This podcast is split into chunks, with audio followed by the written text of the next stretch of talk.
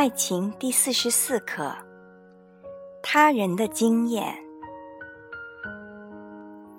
每个人的爱情都是自己的修行，但他人的经验可以帮助我们设计和验证这场修行。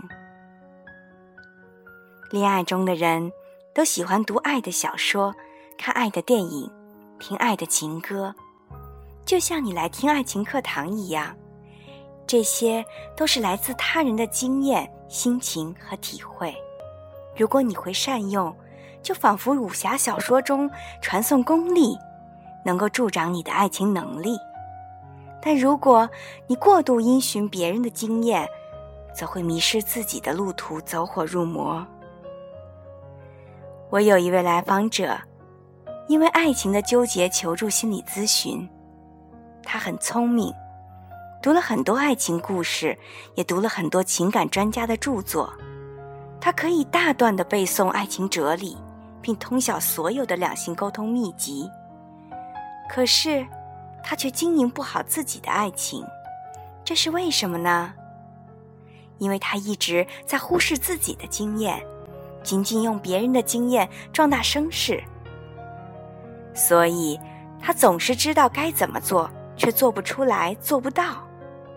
整个人矛盾的要死，还出现了强迫性的失眠。他总问我：“如果你的男朋友怎么怎么做，你会怎么样？如果你是我，你要怎么办？”总唱别人的情歌，是因为没有自己的歌；总渴望他人的爱情经验，是因为不敢面对自己的情感。只活在别人的经验里，不是强大的。只有自己敢于做，敢于总结，才能把经验变成有力量的行为。所以，善用他人的经验的前提是，你有自己的经验，并且先善对自己。我一直喜欢看别人对爱情的描述，也喜欢看爱情电影。我觉得，别人的体验对我有用的。总是和我经历相近的那一部分。我看这些经验，并不是满足自己的幻想，而是为了现实体验。每段爱情经历，我都有自己的体验。发生一点，都会总结和内省，把自己的经验记录下来。但是，人生只能活一场，有些爱情也只可能经历一次。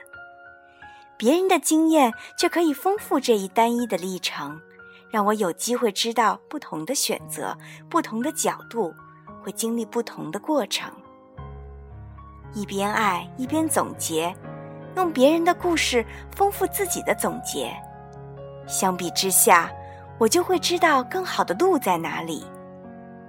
多寻找相似的情景下别人的选择，而不是结果。看他人的经验。重点是看对方如何选择、接纳事情的角度，以及心情的表达，而不是结果。比如同时意外成为小三的局面，看别人的故事，不是看对方结局怎么样，分手了还是继续插足，能不能修成正果？难道别人从小三变成合法夫妻，你就可以理直气壮的插足吗？或者别人异地恋失败？你就要放弃吗？我们不能根据别人的结局来选择自己的做法。所谓参考，是体味别人做出某种选择的动机，体会别人看待这种局面的角度，也将别人的教训引以为戒，在同样的境遇里，帮助自己防患于未然。特别是当你在犹豫不决的关卡。不要轻易抄袭别人经验里的决定，而是多寻找与自己情景相似的经验，多收集不同的选择带来的不同经验。这就像你要炒一盘番茄炒蛋，多搜集一些不同的菜谱，有些先放蛋后放番茄，有些先放番茄后放蛋，往往能够帮助你找到更合适你的做法。经验可以参考，但南墙还是要自己去撞。他人的经验可以成为我们行事的参考，但不能用来预防犯错。有很多人很怕自己在爱情里犯错，小心谨慎，步步为营。有事儿没事儿就拿别人的经验来判断自己的恋情，这样反而会坏事。因为文字的传递完全靠的是读者的悟性，有时候会误解作者的本意。同一句话，不同的人有不同的理解，再加上每个人的具体故事都是不同的，细小的差异却会改变事情的性质。所以。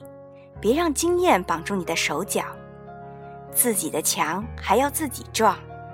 不要怕做错，有时候做错才能学到更多。我可以分享爱情课堂，并不是因为我是爱情高手，也不是因为我学习了心理学，而是因为我在这件事情上摔过很多跟头，走过很多误区，才得到一些经验。我愿意把这些经验拿出来跟大家讨论。这些经验并不是放之四海而皆准的，它们仅仅是一种启发。就好像你一直寻找一朵美丽的花，睁大眼睛却很久都一直找不到。其实这朵花就在你身边，因为它是透明的，而你只想用眼睛去寻找，忽略了它的香味儿，所以一直没有找到。